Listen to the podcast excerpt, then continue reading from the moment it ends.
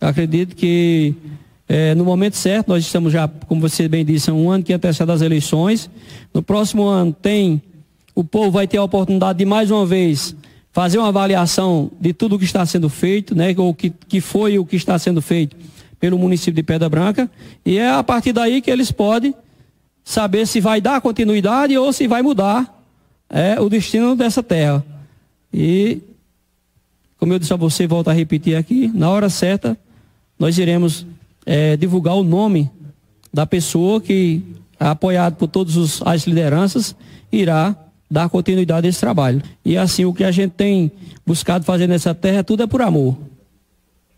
Entendeu? Eu podia muito bem ter deixado há um mandato atrás, dois anos atrás, não ter deixado, vamos dizer, Alan ser candidato. Alan se sacrificou, na verdade, como médico, naquela época, para ser candidato, para me substituir naquela época, no, em 2012.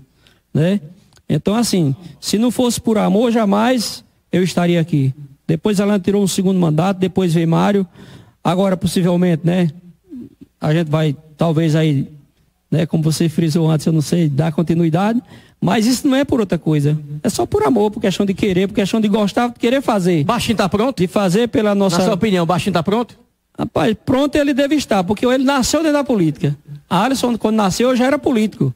Então ele, na verdade, ele conhece tudo, ele sabe tudo. Não é à toa que é chefe então, gabinete, né? Ele tem tudo para fazer, né? Ele tem tudo para ser um bom gestor. Ele já colabora com a gestão, que ele é chefe de gabinete, acompanha diariamente, ele, vamos dizer, substitui o prefeito, o vice-prefeito, né, o ex-prefeito em qualquer momento, porque ele é uma pessoa realmente preparada.